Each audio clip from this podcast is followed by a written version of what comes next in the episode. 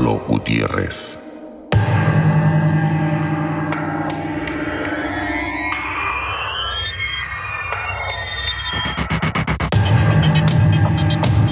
Expande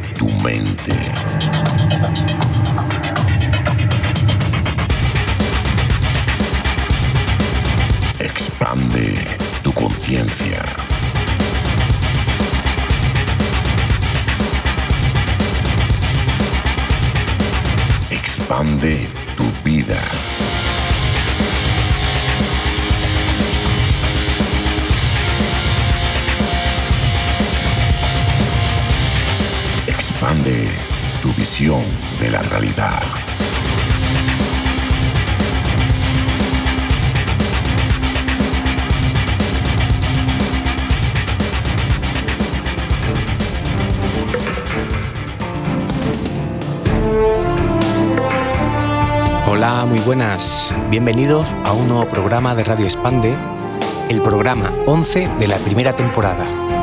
Hoy con temas muy interesantes que seguro que os van a gustar. Registros acásicos, chakras y Ho'oponopono. Pero antes, las formas de poneros en contacto que son por email radioexpande.gmail.com También estamos en iVoox y si lo deseáis, también estamos en Facebook y Twitter. Vamos directamente a oír una introducción sobre el primer tema, registros acáchicos.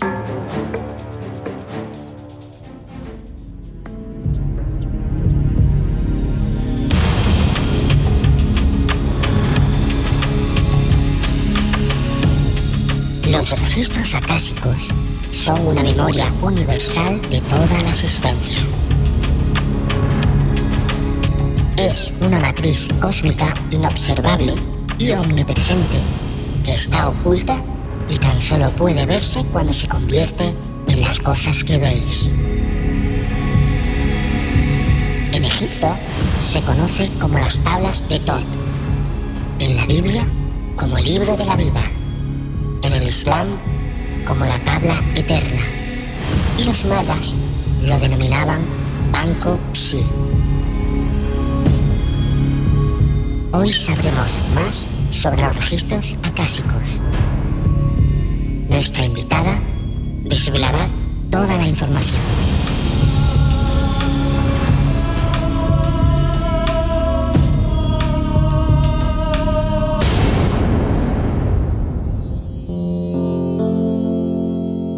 Hoy hablamos con Carmen Sánchez. Ella, aparte de su profesión, es terapeuta floral, maestra de Reiki, terapeuta en técnica metamórfica, también sabe de Manify Healing y para empezar nos habla de la lectura de registros acáchicos.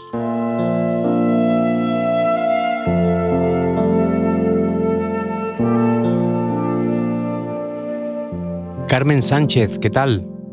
Hola Manolo, muy bien, ¿y tú? Bien, bien también. Vienes a hablarnos de los registros acásicos. ¿Qué son los registros acásicos? Pues mira, los registros acáchicos son una herramienta espiritual de sanación eh, a través de la cual podemos encontrar una guía en tu camino de evolución. Son una memoria universal de la existencia, un espacio multidimensional donde se archivan todas las experiencias del alma, todos los conocimientos de nuestras vidas pasadas. Cuando accedemos a los registros, tenemos que hacer referencia a la cacha, que es una palabra en sánscrito que significa sustancia original o esencia de todas las cosas. A los registros también se les conoce como el libro de la vida o el libro del alma. Son una herramienta que permite una expansión de la conciencia al poder mirar todo con otros ojos, con ojos de dimensiones superiores, que permiten un entendimiento mayor a todo lo que sucede. Cuanto más abierta y receptiva sea nuestra actitud, pues mayor integración se producirá. Sí. Ya que es un, una información para que nuestra alma recuerde lo que en el fondo ya sabe. Pero antes que nada yo quiero decir o dejar claro eh, qué es la ley de causa y efecto. Ley de causa y efecto. Eso es. Toda acción tiene una reacción. Es decir, si tú cuidas tu coche te lleva a todos los lados. Y si no lo cuidas al final, pues no se puede mover. Con lo cual tiene una consecuencia buena o mala. Sí. Me estás hablando del karma. Eso es. Eh, te hablo del karma. ¿Qué es el karma? El karma es un término sánscrito usado en la filosofía hindú y budista que quiere decir acción seguida de una reacción. Acción causa, reacción efecto. Con lo cual hacerse una lectura de registros akáshicos implica tomar conocimiento de todas aquellas experiencias que pueden servirnos para desarrollarnos en el aquí y ahora. Tomar contacto, quizá con lo que eventualmente pudiéramos no estar haciendo para evolucionar y así poder corregirnos. O sea, es una oportunidad única para volver a orientar nuestra vida hacia su verdadero camino, aliviando el karma que quizás no nos permite avanzar. Entonces, para que lo entendamos bien, los registros acásicos son como un disco duro que va dejando almacenado toda esa información. Como una nube, por ejemplo, la nube que hay ahora, tú haces cualquier cosa en el ordenador o en un móvil y se guardan esos datos en una nube y se quedan ahí permanentemente para recuperarlos cuando quieras. Entonces, ¿sería algo así parecido a eso? Así es, sí. Son el disco duro de nuestro PC, entendiendo a nuestro corazón como el disco y a nosotros como únicas computadoras. Sí, bien. Y también Manolo, algo similar sería, para los que vieron la película de Avatar, ese árbol que había que se llamaba Iwa, ese árbol de luz que almacenaba toda la información de ese mundo y de todos los seres. Ah, bien, bien. El árbol sería los registros, ¿no? Algo así, eso es. Todo lo que hemos vivido, todo, en otras vidas pasadas, en esta vida, todo se queda registrado. Sí, todo, todo se queda registrado. Al acceder a estos programas, nuestra información nos permite conocernos, darnos cuenta conscientemente de nuestras elecciones y de lo que hemos traído en nuestras mochilas y lo que tenemos que trabajar para poder avanzar. ¿Y cómo se accede a, estos registros? Bueno, mira, primero decirte que hay muchas escuelas, todas con, las mismas, con la misma filosofía, pero no todas con las mismas frases para acceder a los registros. Y lo hacemos a través de una oración, en esta escuela, a mí me han enseñado a través de una oración, pidiendo permiso a nuestros guías, maestros y seres queridos. ¿Y tiene que estar la persona presente para acceder a sus registros? No, no necesariamente. Para la lectura se requiere, eso sí, eh, si no está la persona presente, el nombre completo y la fecha de nacimiento. Bueno, también sugiero que la persona traiga ya las preguntas preparadas, pues para favorecer su participación activa en el proceso. Sí y priorice aquello que, bueno, en lo que desea profundizar. En alguna ocasión puede que alguna pregunta no sea respondida, o al menos no respondida como el ego quisiera, ¿vale? Porque el alma siempre recibe sanación. Esto es porque lo que los registros chicos nos transmiten siempre es para el mayor bien de todos los involucrados. Por tanto, eh, puede que algo de lo preguntado no lo respondan, si no es para el mayor bien de todos los interesados o para el bien mayor. Eh, esto es fantástico porque garantiza de alguna forma que todo el proceso es perfecto, en algún sentido, y es guiado en todo momento por los registros. Es importante saber que en una lectura se realiza un movimiento álmico, energéticamente se realiza un desbloqueo. ¿Qué es el movimiento álmico? Bueno, pues un movimiento álmico es un movimiento energético del alma porque el alma está conectada en esta vida y en todas las vidas. ¿Y se puede preguntar sobre todo? ¿Sobre cualquier cosa? Por supuesto, se puede preguntar sobre todo. Pero ante todo, preguntas abiertas. Quiero decir, que no sean eh, preguntas de sí o no. Porque si no crezco o evoluciono, será por algún patrón limitante. Entonces, mejor hacer preguntas del tipo, ¿tengo algún patrón limitante que me impida avanzar en tal aspecto? o qué lecciones eligió mi alma para aprender en esta vida, por qué tengo tal fobia, de dónde me viene, mm, qué puedo hacer para superarla, ¿Mm? eh, cómo puedo servir y ayudar de mejor manera a tal persona o tal situación, cuáles son las relaciones kármicas que me relacionan con he coincidido en otras vidas con tal persona y por qué he vuelto a coincidir con ella, qué tengo que aprender por ejemplo, cómo puedo superar mi dolor en relación a tal situación, tal persona. Son preguntas directas, ¿no? De, concretas y directas. Es importante saber que los registros le darán la información precisa y necesaria en ese momento, ¿vale? Lo que sea mejor para el mayor bien de todos los implicados y para que se pueda desbloquear su camino de vida actual. Los registros cuando te dan la información te la dan a través de los sentidos. Sí. Eh, desde los registros acá, chicos, las situaciones o vínculos pueden ser integradas trascendiendo el ego, porque no hay juicio. Por ejemplo, puede ocurrir que varias personas preguntando por una misma situación tengan respuestas o mensajes eh, completamente diferentes. ¿Por qué?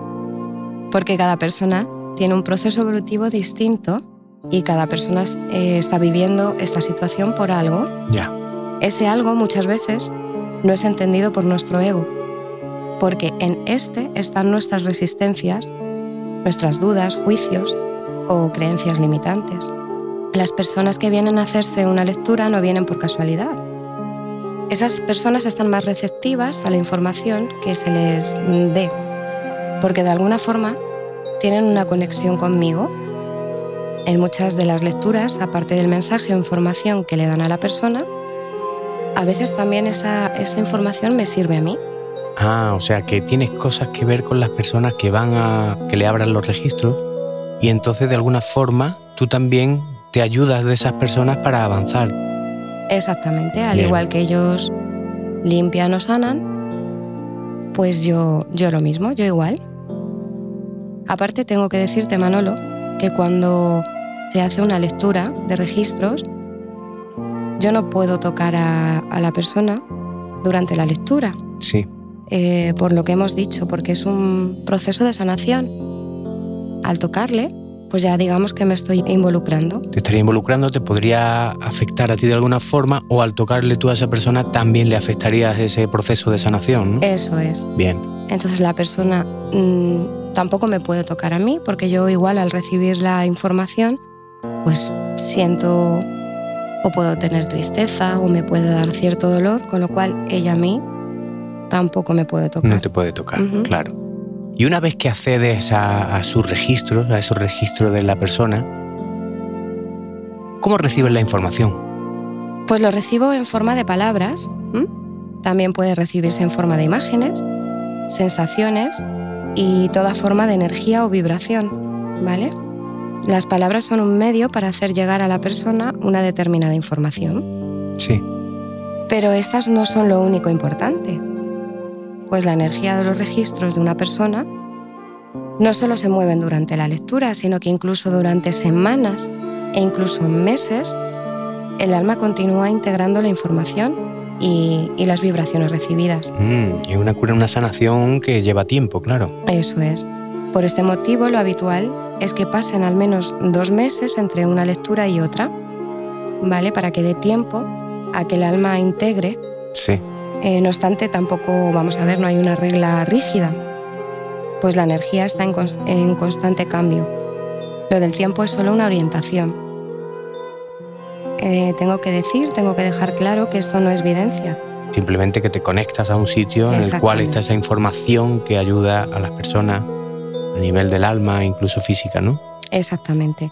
Pero nada que ver con evidencia, ¿eh? ¿Y cómo se sabe el momento en el cual se debe volver a hacer una lectura de registros acásicos? Bien, mira, normalmente, o al menos en mi caso, antes de hacer una lectura a una persona, pues pregunto a mis registros si esto es para el mayor bien de todos los involucrados. La mayoría de las veces los registros dicen que sí, aunque más allá de que se haga o no, lo importante es que el proceso está custodiado en cada caso. ¿Se puede también preguntar sobre el tema kármico? Claro, no es que se pueda, sino que se debe. Se debe. Sí, porque a esta vida, aparte de venir a realizar una misión, bueno, pues se viene a sanar karmas. Es importante decir que no es casualidad que se nazca en la familia que se nace, o se vivan situaciones determinadas para poder llevar a cabo nuestra misión o nuestro plan de vida.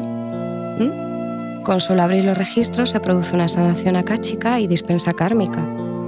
Y se va tomando conciencia de lo que arrastras y debes de arreglar. Bien, o sea, en una lectura de registros, pues puedes experimentar una oportunidad de avance importante, ya que es posible entender e integrar el propósito de lo que sucede. Sí. mirado desde el entendimiento de dimensiones superiores, para ir más allá del ego de la tercera dimensión. ¿Son seres los que custodian esos registros acásicos?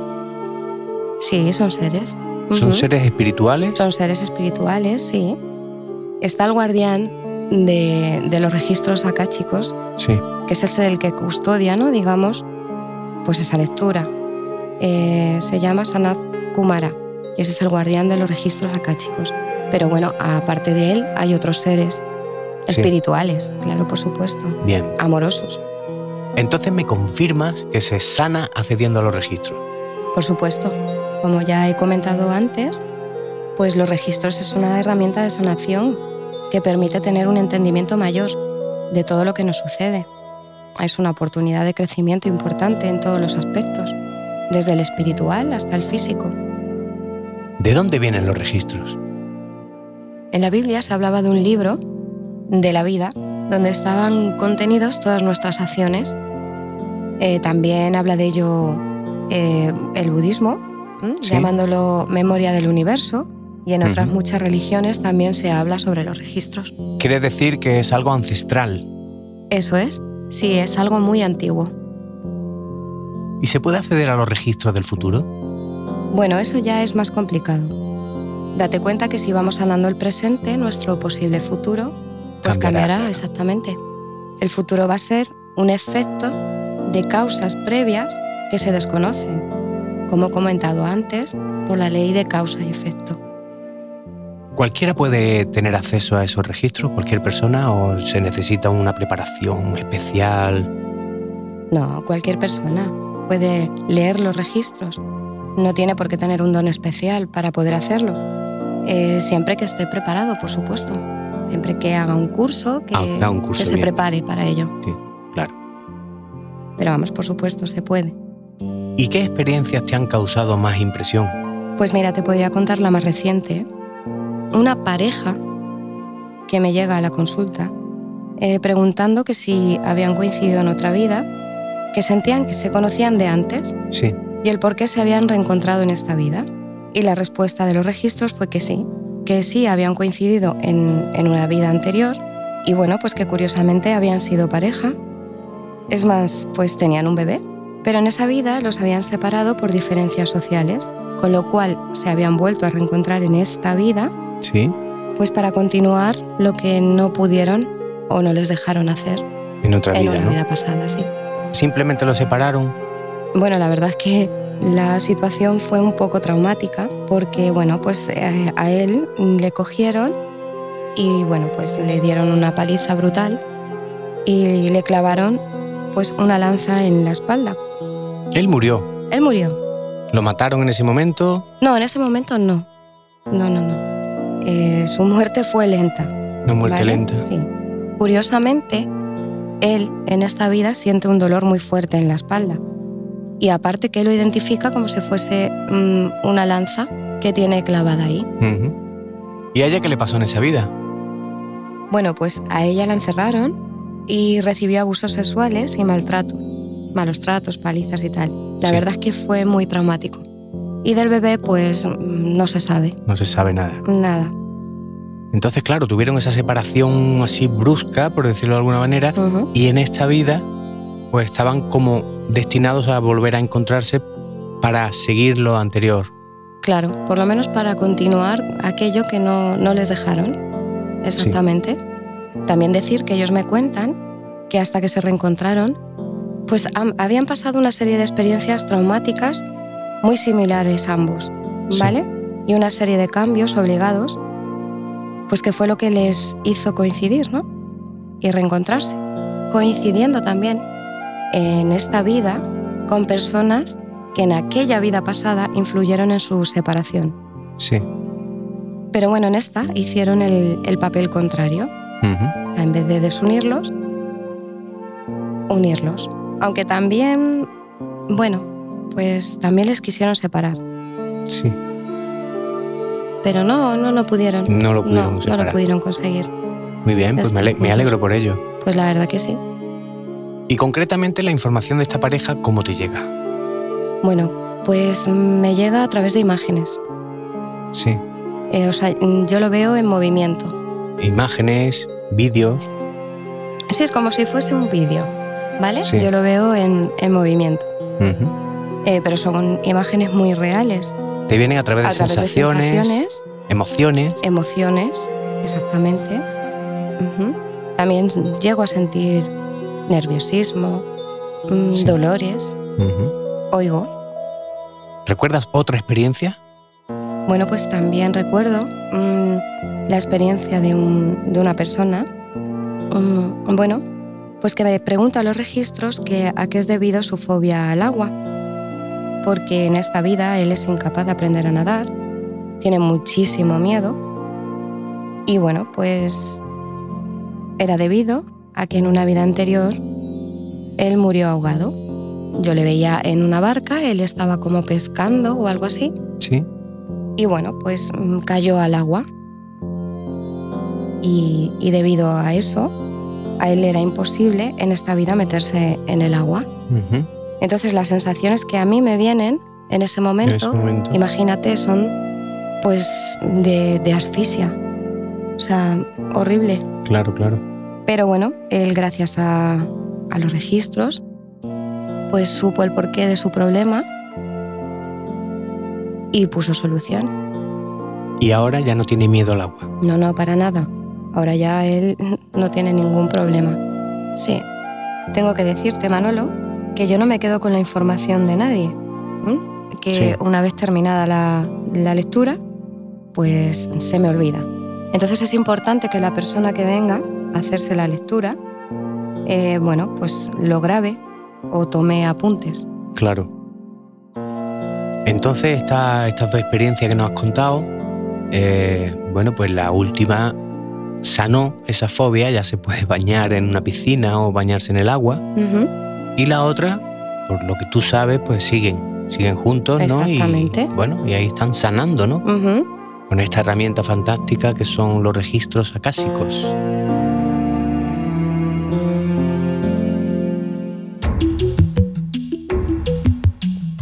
Bueno, pues hay que probar los registros acásicos a ver qué nos dice de, de nuestras vidas pasadas. No menos interesante es el tema que viene ahora.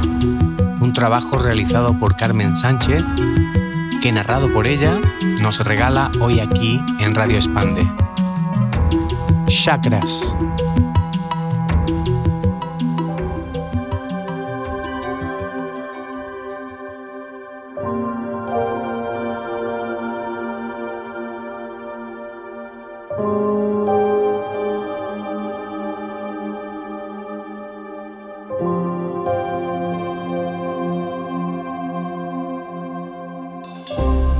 Los chakras son siete centros de energía distribuidos a lo largo de la columna vertebral, que actúan como transmisores de energía, regulando su flujo a través del cuerpo. Cada chakra está relacionado con unas cualidades, órganos y aspectos concretos, por lo que su diámetro y luminosidad variará según el nivel de actividad y grado de conciencia en cada persona. La energía puede quedar bloqueada en uno o varios chakras cuando de manera intuitiva y frecuentemente involuntaria los cerramos para decidir cómo debemos sentir y asimilar lo que nos sucede en la vida, impidiendo de esta manera que la energía fluya a través del chakra con naturalidad, lo que puede terminar generando algún problema físico, psicológico o emocional. Podríamos decir que los chakras forman un mapa de nuestro mundo interior que representa la relación existente entre uno mismo y la forma en cómo experimentamos la vida. Primer chakra.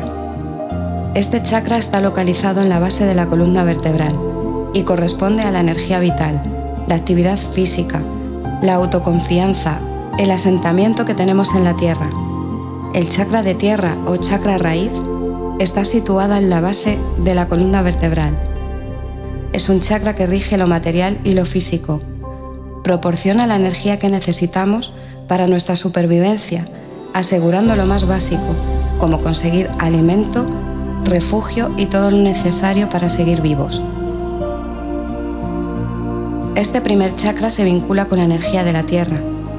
Es nuestra conexión física con el núcleo magnético de nuestro planeta, donde la gravedad nos mantiene firmemente arraigados a la Tierra. Está formado por la frecuencia de vibración más lenta del sistema energético y es también el chakra que tiene la energía más inconsciente de todos, pero que a su vez resulta imprescindible, ya que crea la estructura y la base energética del cuerpo.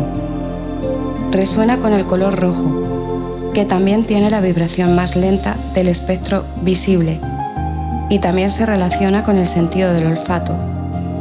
Sus cualidades son la paciencia, la aceptación, la seguridad, la estabilidad, la organización y el orden. La energía de la Tierra representa la parte sólida de las cosas, lo tangible. Es el aposentamiento que tenemos en el mundo. El estado en que se encuentre este chakra reflejará el nivel de autoconfianza que poseemos y el grado de seguridad en uno mismo.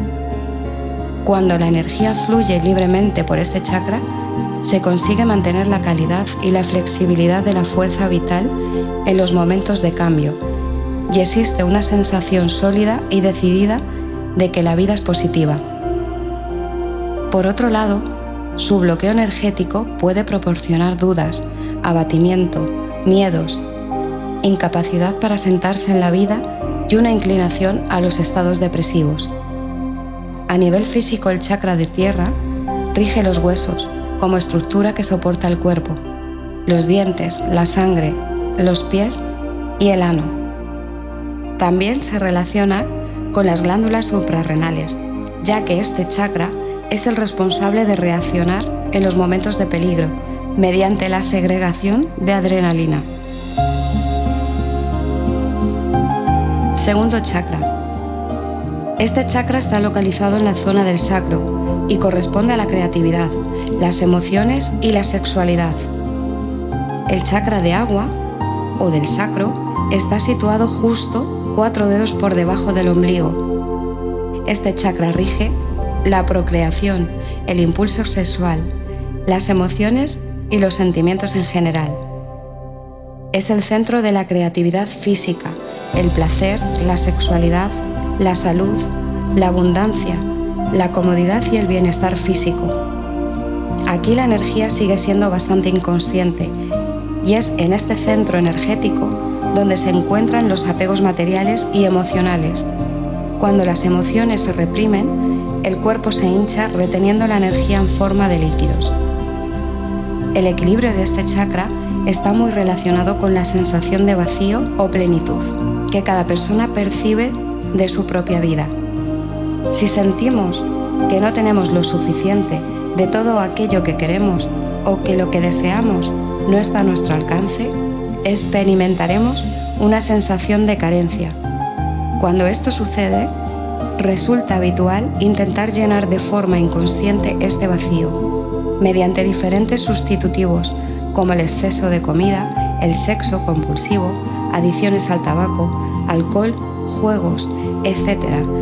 Por tanto, su desequilibrio se manifestará en actitudes de ansiedad, vicios y trastornos emocionales.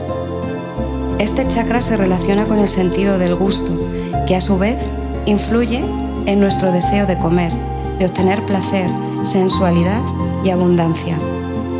Un sentido real del bienestar, del placer y de la abundancia es conocer realmente cuándo qué y quién es suficiente para nosotros y saber aceptar nuestras limitaciones. Todo esto, junto con una dieta ligera y equilibrada, ayudará a descongestionar la energía de este chakra que suele ser uno de los más desequilibrados. El agua es también a su vez un elemento de gran flexibilidad, por lo que su buen estado energético permitirá una fácil adaptación a los diferentes entornos y situaciones de la vida. A nivel físico, este segundo chakra rige el aparato reproductor, el sistema linfático, los riñones, la vejiga, las glándulas endocrinas, los óvulos, los líquidos sexuales, la pelvis y las lumbares. Tercer chakra. Este chakra está localizado a la altura del plexo solar y corresponde al poder personal, la fuerza de voluntad, la iniciativa y el intelecto. El chakra de fuego o del plexo solar está situado justo donde termina el esternón, en la boca del estómago. Rige la fuerza, la voluntad, el valor, la iniciativa, la autoestima, el intelecto y también las emociones de ira y resentimiento.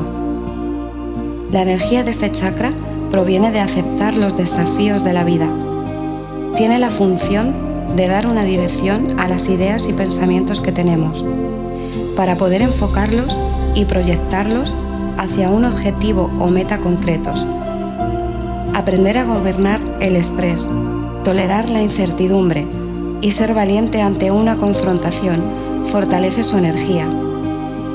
Es aquí donde asumimos la responsabilidad de nuestra vida. Saber quiénes somos representa los cimientos de este chakra.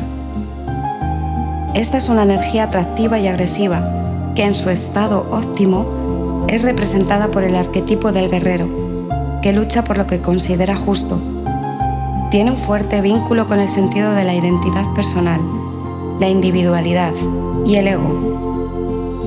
Un plexo solar fuerte posee un ego realista, humilde y equilibrado, capaz de saber si algo o alguien merece que nos involucremos esta energía empieza a ser más consciente que las de tierra y agua, aunque todavía resulta difícil de controlar.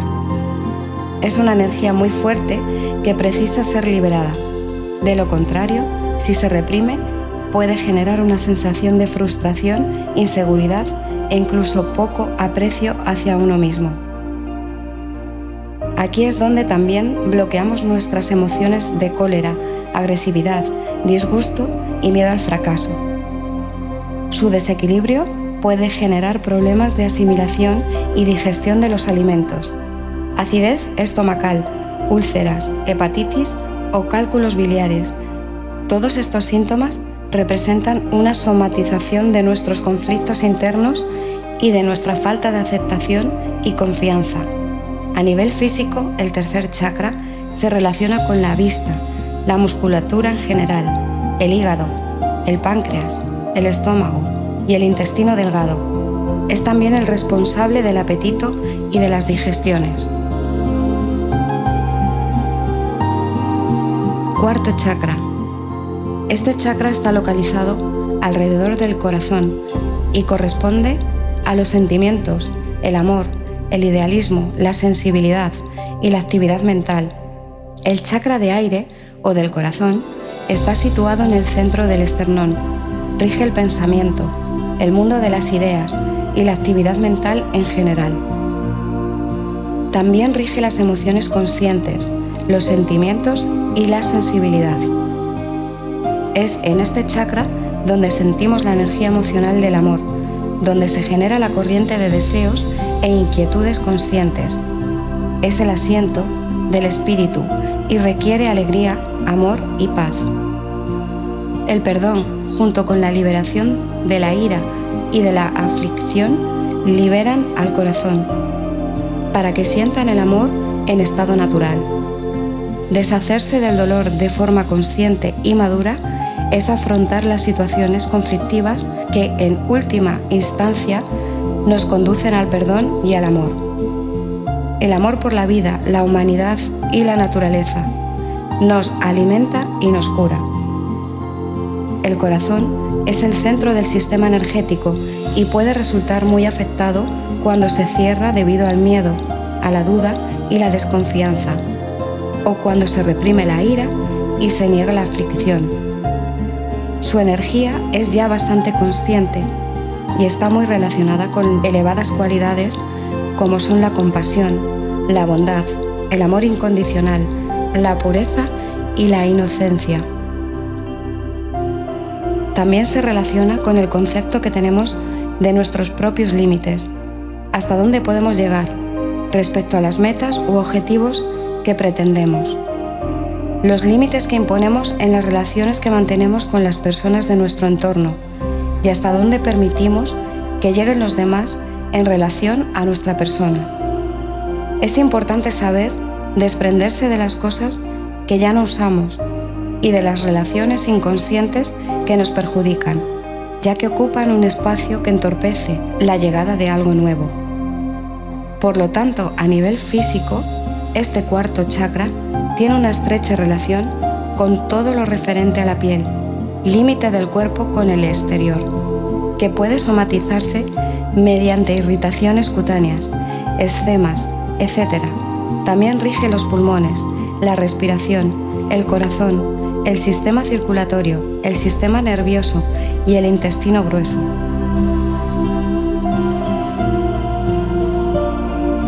Quinto chakra. Este chakra está localizado en la zona de la garganta y corresponde a la comunicación, el habla, la expresión verbal y emocional. El chakra de éter o de la garganta rige la expresión verbal y emocional y también la capacidad de comunicación con los demás. Las ideas, los sentimientos y las emociones encuentran forma en este centro. También rige el espacio que necesitamos en nuestra vida y el sentido estético en general. El chakra de la garganta es el más vulnerable de todos, debido a que está físicamente expuesto al exterior, siendo sensible al frío, a las corrientes de aire, a la humedad, etc. Aparte de su vulnerabilidad física, también se debilita su energía cuando no somos capaces de expresar lo que sentimos. Un intenso miedo al rechazo puede producir su bloqueo energético. Cuando no decidimos lo que pensamos, dependemos de que los otros nos digan lo que debemos hacer y querer, generando con frecuencia una sensación de tristeza y de enfado en la que se suele culpar a los demás de todo lo malo que nos sucede, es importante controlar el valor para expresar lo que se siente, aunque lo que se afirme no sea aceptable para los demás. No expresarse con libertad o silenciar las opiniones dificulta el buen funcionamiento energético de este chakra. Fortalece este centro una sólida voluntad comprometida con la vida y con la expresión de nuestras verdades. Es una energía consciente que si fluye correctamente reflejará cualidades con el equilibrio, la quietud, la armonía y la tranquilidad. A nivel físico, este quinto chakra rige las articulaciones en general, excepto las rodillas, que están más asociadas al chakra del agua. Los oídos y todo lo relacionado con el cuello, garganta, laringe, tráquea, amígdalas, tiroides, etc. Sexto chakra. Tercer ojo. Este chakra está localizado entre los ojos y corresponde a la intuición, el discernimiento, la capacidad de tomar decisiones y de aprender. El sexto chakra o tercer ojo está situado entre las cejas, un dedo por encima. Rige la intuición, la objetividad, la memoria, la capacidad de aprender, la imaginación y el discernimiento. Este centro evalúa nuestros encuentros y nuestras vivencias como positivas o negativas. El crecimiento interior y la madurez están profundamente conectadas con este chakra. Esta es una energía muy consciente que a pesar de estar todavía sometida a la condición humana, en ocasiones nos permite ver la realidad de las cosas sin caer en la influencia de la ofuscación que producen los aspectos terrenales. A nivel físico, este sexto chakra rige el cerebelo, la cara, ojos, nariz y glándula pituitaria. Séptimo y último chakra. Este chakra está localizado en la coronilla de la cabeza y corresponde a la espiritualidad. La inspiración y la canalización es el punto de unión con el universo. El chakra coronario es el nexo de unión del ser humano con el universo. Funciona como un canal para el flujo de la energía cósmica que se utiliza en la sanación, en la elevación de la conciencia y en la enseñanza. Este chakra es también el centro de la inspiración. La inspiración y la conciencia se transforman en la energía que nos señala el camino y nos ofrece ideas para que las pongamos en práctica. Cuando se activa el chakra coronario y fluye la energía adecuadamente, desciende sobre el cuerpo, mente y espíritu una serenidad y una paz muy profundas. La energía que aquí se recibe es altamente refinada, ligera y vital. Es conciencia pura y el estado de apertura en que se encuentra este chakra permitirá una mejor o peor canalización de la energía que proviene de la fuente.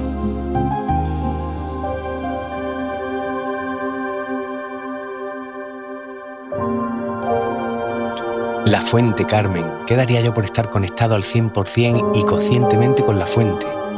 ¿Qué es la fuente, Carmen? La fuente es el inicio de todo, es la conexión con la divinidad, es mm, amor, amor puro. ¿Tú crees que llegaremos algún día a estar conectados con la fuente 100%? Mm, yo creo que sí, Manolo. Lo que pasa es que no es tan fácil. Hay que hacer un trabajo personal, interno, un largo camino, ¿no? Es un largo camino, pero se podrá. Muy interesante todo lo que nos has contado de, de los chakras, pero me he quedado con un poco de duda con el tema de los bloqueos. ¿Qué pueden provocar los bloqueos de los chakras? Bueno, pues los bloqueos, cualquier situación que te haga sentir mal. Pero bueno, también hay técnicas para poder desbloquear esos chakras. Sí. Con energía, con la meditación, respiraciones. La meditación es importante para poder tener un equilibrio y que todos los chakras funcionen correctamente. Dices que se pueden equilibrar los chakras con, con energía, ¿no? Sí, con técnicas energéticas, con la respiración. Con la respiración y relajándote y internamente. Realmente por lo que yo voy viendo poco a poco con los programas que se hacen y con informaciones que voy leyendo, internamente es como como realmente se soluciona todo, por lo que se ve, ¿no? Vamos a ver, Manolo, todo está dentro de nosotros. Tendemos a buscar fuera lo que realmente tenemos dentro de nosotros. Pero bueno, si quieres, mira, te puedo leer una leyenda india. Bien. Que explica más o menos cómo el, el ser humano siempre busca fuera lo que realmente tenemos dentro. Adelante. Pues una vieja leyenda hindú explica que hubo un tiempo en que todos los hombres eran dioses pero abusaron tanto de su divinidad que Abraham, el señor de los dioses, decidió quitarles el poder divino y esconderlo en un lugar donde sería imposible encontrarlo. El gran problema fue encontrar un escondite. Los dioses menores fueron convocados a un consejo para solucionar el problema y propusieron, enterraremos la divinidad del hombre en la tierra. Pero Abraham contestó, esto no valdrá, para nada, porque el hombre cavará y lo encontrará. Los dioses replicaron, en este caso tiraremos la divinidad en lo más profundo del mar. Pero Abraham contestó, de nuevo, y dijo, no, porque tarde o temprano el hombre explorará los fondos de todos los mares y un día la encontrarán y la sacarán de donde está. Y los dioses respondieron, no sabemos dónde esconderla, pues no existe sitio en la tierra o en el mar donde el hombre no pueda llegar. Entonces Braham dijo, lo que vamos a hacer con la divinidad del hombre es esconderla en lo más profundo de él mismo, porque es el único sitio donde no pensará jamás en buscar. Desde entonces concluyó la historia. El hombre ha dado la vuelta a la Tierra, ha explorado, escalado, sumergido y cavado a la búsqueda de algo que está dentro de él. No hay que buscar fuera lo que tenemos dentro realmente. El tesoro no está fuera, está dentro. No, está dentro. Nosotros somos energía en mayor o menor densidad. Todo el universo es energía. Y toda esta energía se rige a través de unas leyes de equilibrio y armonía. La energía es la misma, aunque cambian sus manifestaciones. En el ser humano es el aliento de vida, controla y regula todas sus funciones, de tal forma que cuando aprendemos a controlar nuestro sistema energético, obtenemos inmediatamente la capacidad de modificar nuestros hábitos y comportamientos también de restaurar nuestro equilibrio en todos los planos de nuestro desarrollo como ser humano, físico, mental y espiritual. Acostumbramos a leer muchos libros, tenemos cada vez un mayor nivel de conocimiento, pero hay un libro que siempre nos olvidamos de leer, el nuestro propio, el que hace que seamos lo que somos y como somos. A este libro se le llama conciencia. Entonces es muy importante tomar conciencia de nosotros mismos tomar conciencia de nosotros conectar con la fuente y reconocer nuestra conciencia pura. Es lo que nos anima a hacer Carmen Sánchez.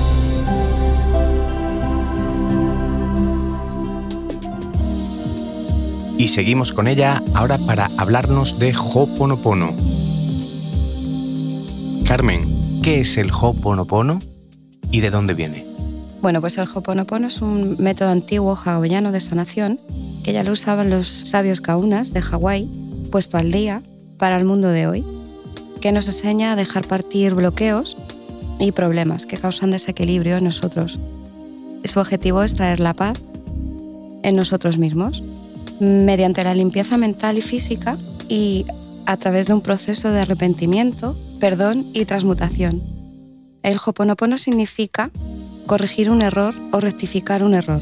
Y bueno, pues en los tiempos modernos el doctor Len pues actualizó la técnica. Sí. Él trabajaba en un centro psiquiátrico y haciendo esta técnica a los enfermos comprobó que se curaban, pero no solo a los enfermos, también a las personas que trabajaban allí. Debido al estrés que sufrían, abandonaban el trabajo. Les hizo hoponopono y observó que trabajaban más a gusto, o sea que sanaron, simplemente eh, aplicando el Hoponopono. Para los antiguos hawaianos, todos los problemas se empiezan a gestar en los pensamientos. A ver, tener pensamientos no es malo, eh, no es un problema. El problema está en nuestros pensamientos, en lo que pensamos. ¿Pensamientos negativos te refieres? Exactamente. Se encuentran llenos de memorias dolorosas sobre personas, lugares o cosas. Sí. Nosotros somos la suma total de todas nuestras experiencias lo que significa que estamos sobrecargados con nuestras experiencias del pasado.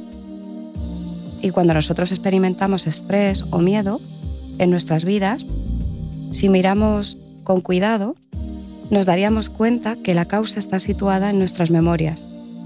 Son las emociones que están ligadas a estas memorias que nos afectan ahora. Sí. El subconsciente asocia una acción o persona en el presente con algo que pasó en el pasado. Cuando esto ocurre, eh, las memorias son activas y se produce estrés. El intelecto como tal no puede solucionar esos problemas porque él solamente gestiona procesos. Gestionar cosas no solucionan los problemas del todo. Tienes que dejar que fluyan cuando se hace hoponopono. Sí pues la divinidad se hace cargo de los pensamientos dolorosos, los neutraliza y los purifica. Y haciendo Hoponopono, eh, tú no purificas a las personas, ni los lugares, ni las cosas. En cambio, neutralizas la energía dolorosa que tú asocias con esas personas, lugares o cosas. Así que la primera etapa para utilizar Hoponopono es purificar energías. No solamente la energía queda neutralizada, sino que se desprende, desaparece, quedando en su lugar una nueva página en blanco, vacía, donde escribir mm, de nuevo otra realidad. La etapa final es permitirle a la divinidad hacer acto de presencia y rellenar el vacío de esa página en blanco con luz divina. Sí. Para hacer Hoponopono pues no se necesita saber cuál fue el error cometido o cuál fue el problema, Apenas necesitas percibir la existencia de situaciones físicas, mentales o emocionales que te estén abrumando. Cuando lo hagas, tu responsabilidad comienza inmediatamente a sanar. Sí. La esencia de tales situaciones, diciendo simplemente, lo siento, perdóname, te amo, gracias. Esa simple frase. Solamente. Pero claro, esas memorias que tú nos cuentas eh, son memorias presentes, ¿no? Son memorias pasadas que nos afectan en esta vida presente. Algo que nos afecta en esta vida. Bien, bien, bien. ¿Y qué es lo que se entiende por tomar la responsabilidad? Vamos a ver, eh, responsabilidad es la capacidad para responder. No se tiene que saber, como te he dicho antes, de dónde viene la, la situación o el problema, ni cuál es mi responsabilidad en ella. Sí porque no me acuerdo en este momento. Ahora, si me está afectando a mí, es porque tiene que ver conmigo, eso está claro. Yo, al pedir perdón, al decir lo siento, acepto mi responsabilidad, sin culpa y sin disculpa. Simplemente doy permiso a los maestros ascendidos para que intervengan y pongan las cosas en su lugar. Y bueno, pues después de hacer esta técnica o limpieza, dejamos ir y al liberar del todo cualquier expectativa podemos sentirnos inspirados a hacer algo, algo nuevo, Sí. a rellenar esa, Esa página en blanco, ¿no? Eso es. ¿Y cómo se puede usar este Ho'oponopono en la vida diaria, Carmen? Vamos a ver, esto se trata de un trabajo interno para mejorar lo externo. Sí. El procedimiento personal, pues, estriba en mantenerse callado y centrado en ti mismo, permitiendo que el proceso de transmutación se lleve a cabo por sí solo. Pues si involucras tu intelecto, el proceso se detiene. Ujú. Si deseas resolver un problema personal, pues trabaja sobre ti mismo. Si tienes un problema con otra persona, pues simplemente pregúntate qué existe en mí que hace que esta persona me ataque. Sí, y también tendrías que decir la frase, lo siento, te amo, Sí, perdóname gracias. Exactamente. Bueno, podrías decir lo siento por cualquier cosa que haya sucedido o esté sucediendo. Y luego dices lo siento, perdóname, te amo Y gracias. y gracias. O sea, cuando cambias internamente, lo que hay a tu alrededor también cambia, ¿no? Exactamente. Eso se nota en el exterior. En la conversación previa que tuvimos antes de la entrevista, eh, me comentaste que había también como una especie de crisis curativa, ¿no? Bueno, pues claro, eh, es- date cuenta que estamos eliminando memorias de dolor. Sí. Eh, bueno, pues al eliminar esas memorias viejas, pues nuestro cuerpo comienza pues a tener esa crisis curativa. Pueden volver otra vez mm, recuerdos, mm, puedes tener sentimientos de tristeza, pero bueno, tan Enfermedades también, ¿no? Sí, enfermedades. A ver, lo que nuestro cuerpo nos está diciendo es que está eliminando esas cosas. Sí, está empezando a sanar. Exacto. Para está- que sane tiene que salir a flote. Eso es. Y bueno, pues sí, el dolor vuelve a apoderarse de nosotros, comenzando a desintoxicar el cuerpo. Un proceso de desintoxicación incluye generalmente la experiencia sensorial de los mismos síntomas que se rehusan a dejar el cuerpo. Estas reacciones pueden ser de igual manera una discusión con tu pareja si estás limpiando sobre tus relaciones, Sí. ya que se presentan nuevamente como para decirle a tu conciencia, aquí estoy de nuevo, dispuesto a defenderte, no puedes dejarme marchar ahora. Mira cuánto tiempo te he acompañado, enseñándote que los demás son culpables de tu dolor. Cuando tu cuerpo date cuenta que ha cargado por años el peso del dolor físico o emocional, lo más lógico es que haya una estrecha conexión entre esa dolencia y tú Claro. o tu niño interior. Y esa frase del Ho'oponopono habría que repetirlo constantemente, una vez al día, dos veces al día. Todo el tiempo que te sea posible. No se establece un límite de, de veces, Sí. mm, lo que tú quieras. Y funciona fenomenal. Funciona bien, tú lo has comprobado durante muchos comprobado. años que funciona esto perfectamente y lo recomiendas. Lo recomiendo, por supuesto. Hacer el Ho'oponopono siempre. Siempre. El Ho'oponopono, Eso es, diariamente. diariamente, durante mucho tiempo. Bien, Carmen, pues ha quedado muy claro el tema del Ho'oponopono, eh, los registros acásicos y los chakras. Te lo has currado un montón, ¿eh? Gracias Manolo, pues yo encantada eh, de que cuentes conmigo y de poder aportar pues mi granito de arena en todo esto que estás haciendo, que me parece muy interesante. Muchísimas gracias, Carmen, y cuento contigo para otros programas, ¿vale? Claro que sí, muchas gracias a ti.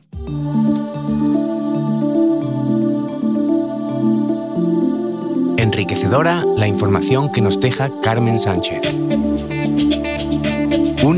Persona. Voy a pedirle cita porque tengo que probar los registros acásicos, equilibrarme los chakras y hacer Ho'oponopono. Hasta el programa que viene y recuerda, expande tu espíritu.